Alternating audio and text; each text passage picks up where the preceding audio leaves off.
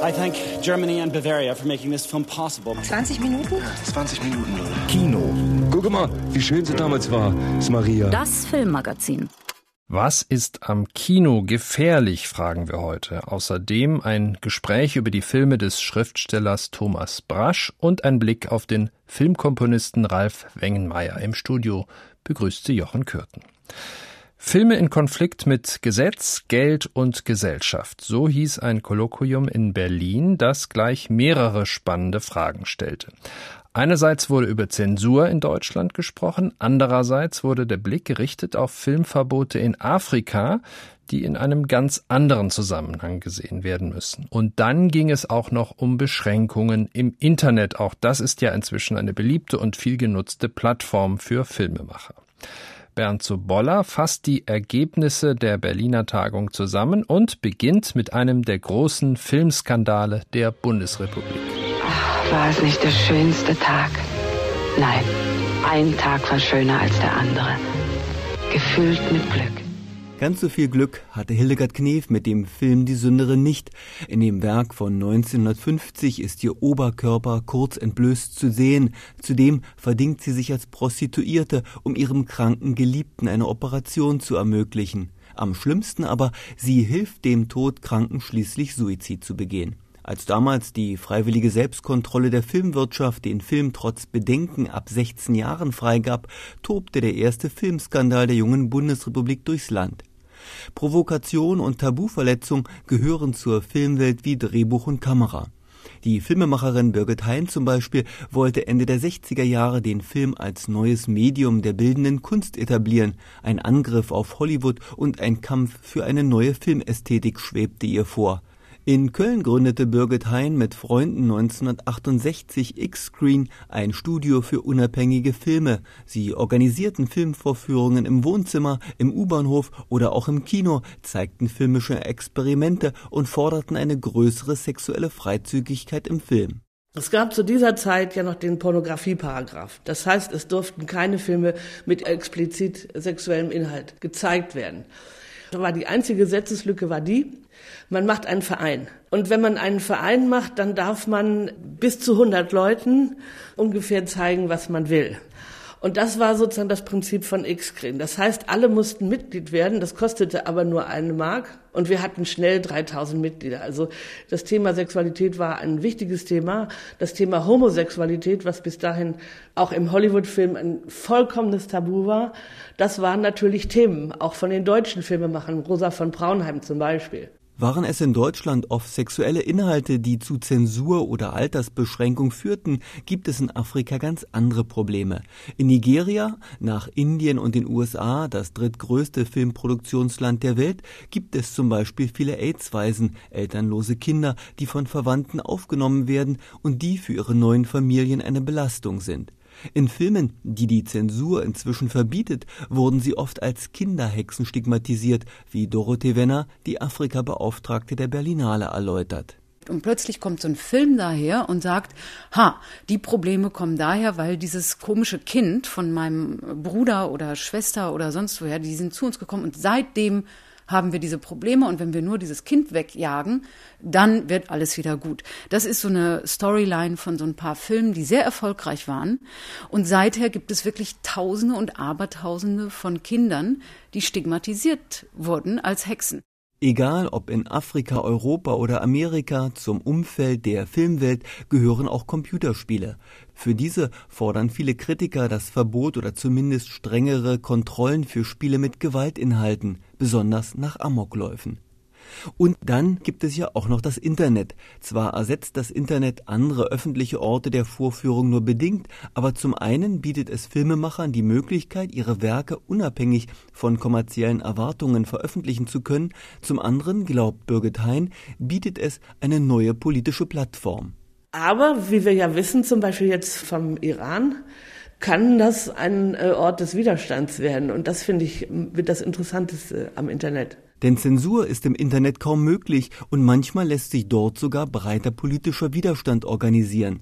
So zeigten im letzten Jahr hunderte kurzer Handyfilme die verbotenen Demonstrationen gegen das Regime im Iran und unterstützten die grüne Bewegung von Oppositionsführer Mousavi. Zensur ist nicht gleich Zensur. Jeder Eingriff in die Arbeit von Regisseuren und Amateurfilmemachern muss gesondert betrachtet werden. Das zumindest war eine Erkenntnis des Berliner Kolloquiums über Filme im Konflikt mit dem Gesetz.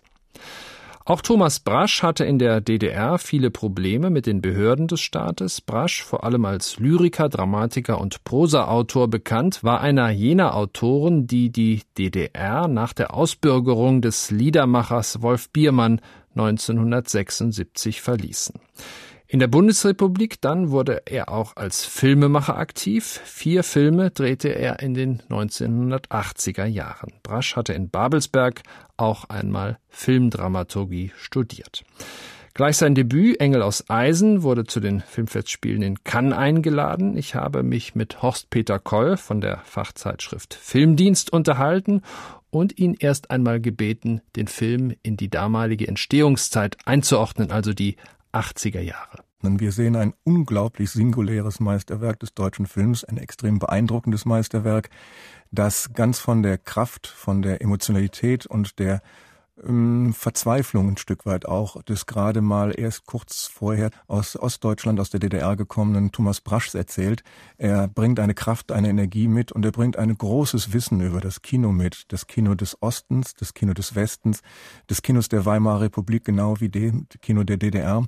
Und er endet natürlich jetzt in seinem ersten Film im Westdeutschland, in der Bundesrepublik, mit einem großartigen Referenzsystem, das am Ende Fassbinder einschließt. Natürlich, es ist ein Orientierungspunkt und ich glaube, dass die wunderbare kleine Sequenz mit Kurt Raab, der eben in einem Chauffeurauto sitzt und als Chauffeur sagt, ich warte auf meinen Meister, eine große Referenz ist. Kurt Raab, ein Fassbinder Schauspieler. Ja.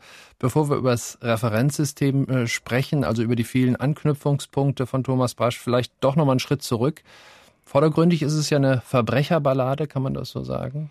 Ja, natürlich. Es ist ja die authentische Geschichte von der berühmten Verbrecherbande, die in dieser Blockadezeit, als Berlin ein ja ein Vakuum hatte von Ordnung, durch die Luft versorgt wurde über die Brücke, Kriminalität Tür und Tor geöffnet hat und die Glado-Bande legendär war in der Bevölkerung. Und dieser Zeitraum war natürlich von einerseits von der Bevölkerung gutiert, dann hinterher andererseits, als es zu Morden kam, verpönt. Und diese Al Capone-Haltung des Verbrechens damals, die hat ihn authentisch interessiert. Thomas Braschen gesagt, ich kann in diesem Vakuum natürlich alles machen, was man will. Ich kann mich mit der, mit der Gewaltauseinandersetzung, mit der Gegenwart, mit der Politik und das gibt mir Freiräume zu erzählen.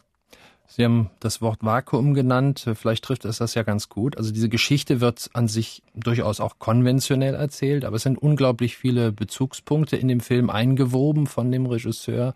Können Sie vielleicht so ein paar nennen, was man alles so auf so einer Subebene sieht? Also konventionell würde ich jetzt auch nicht sagen. Es ist natürlich ein Film, der chronologisch erzählt. Das heißt von der Begegnung des Henkers als Organisator und dann des jungen Verbrecherns. Aber die Konventionalität äh, ist selten zu spüren. Die Ästhetik der Schwarz-Weiß-Kamera ist äh, ein Genuss ohnegleichen. Und Walter Lassalle, ein großer Kameramann äh, mit Oscar-Prägung, äh, ist weit über jeder Konventionalität erhaben. Er bricht die Erzählweise immer wieder auf, geht ins Theatralische über und wenn wir über Referenzsysteme erzählen, kommen wir auch auf die Schauspieler. Hilmar Tate, ein großer Brecht-Schauspieler aus der DDR, auf der einen Seite, auf der anderen Seite ein ganz junger Schauspieler, den damals niemand kannte. Dazwischen Bezüge hin zu Fritz Langs M, behaupte ich mal. Also die Glado-Bande, wenn sie einbricht und aus den Gullideckeln hinauskommt, in Verbrechermontage, äh, dann ist das großes Fritz Lang-Referenzkino.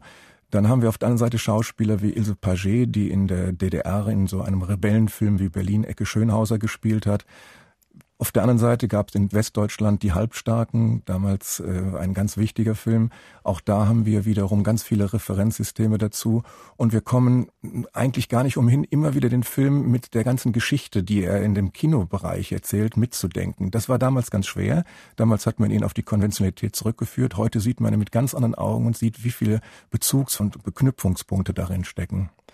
Das ist ja immer die eine Sache, wie man so einen Film sieht, mit einem großen Wissen, was dahinter steckt. Die Frage ist immer nur, wenn man jetzt so einen Film auf DVD heute nach 30 Jahren wieder sieht und vielleicht auch nicht so geschult ist. Äh, wie kann man sich so einem Film nähern, ähm, ohne vielleicht auch diesen ganzen Kinofundus im Hintergrund zu haben?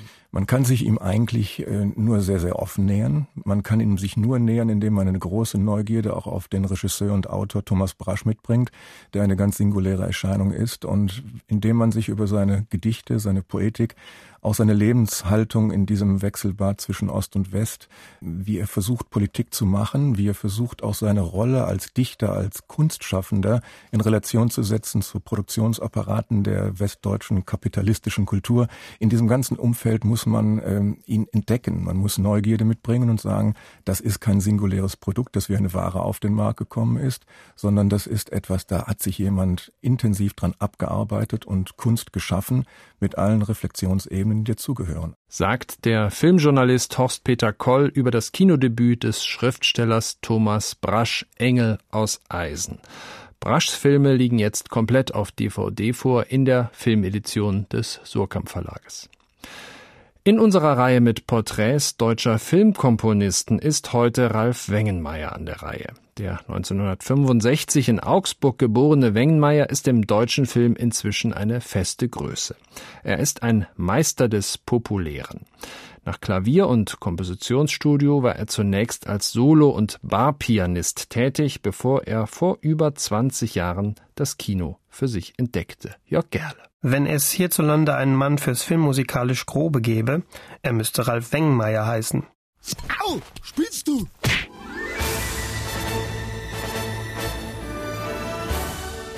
Wer sich an die Vertonung von Erkan und Stefan gegen die Mächte der Finsternis oder der Schuh des Manitou macht und dabei nicht nur sein filmmusikalisches Gesicht wahrt, sondern als Sieger den Platz verlässt, dem gebührt jeglicher Respekt.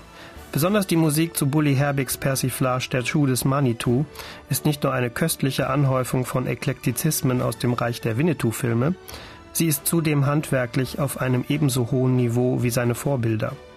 Vor 30 Jahren hat man einen Martin Böttcher für seinen Schmalzscore auch nur belächelt. Heute sind sie Klassiker.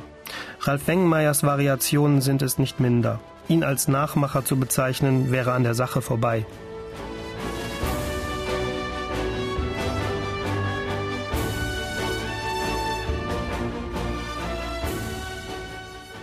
Immerhin ist er mit seinem Schuh des Manitou der epischen Cowboy- und Indianermusik mitunter näher gekommen als der Meister Martin Böttcher. Selbst Pierre Brice hätte mitunter nicht sagen können, ob die Musik aus der Parodie nicht doch für seinen eigenen großen Auftritt erdacht wurde.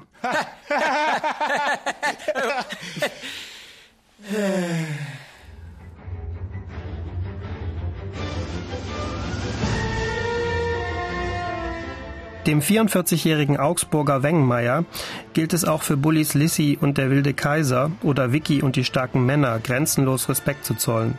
Keiner bekommt augenblicklich eine derart komplexe, mit Zitaten gespickte, habe ich schon mal gehört Musik hin, wie Ralf Wengenmeier. Mit einem Augenzwinkern und unbändiger Lust an kleinen Verzierungen gelingt ihm in jeder Taktart ein mitreißendes Stück Zitatenmusik. Und wenn es im Film einmal spannend werden soll, wie hier bei der Hommage an den wohl berühmtesten Zeichentrick-Wikinger, dann rappelt es vor allem musikalisch tüchtig im Karton.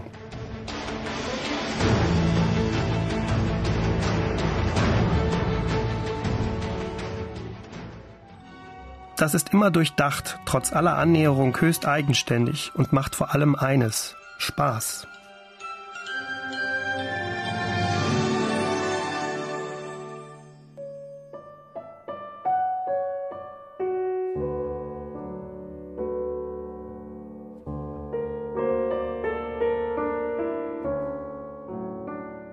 Dass Wengenmeier auch anders kann, das beweist er abseits von Bully Herbig im Fernsehen. Bei Bella Block oder wie hier 2004 bei Sterne über Madeira gelingen ihm mitunter Melodieläufe, die man eigentlich viel lieber im Kino hören würde.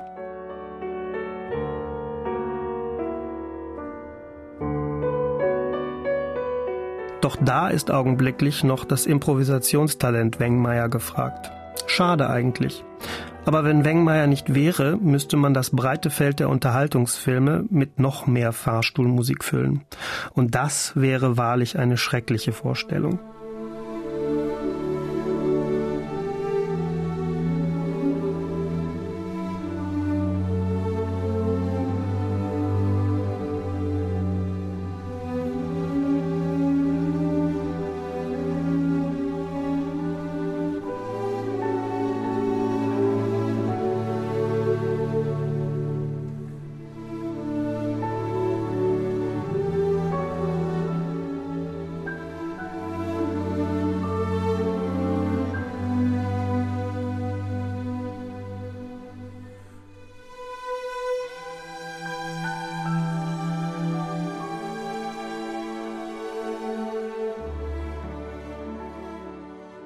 Ralf Wengenmeier, Filmkomponist in Deutschland. Ein Porträt von Jörg Gerle war das. Und das war's von Deutsche Welle, Film und Kino. Mein Name ist Jochen Kürten.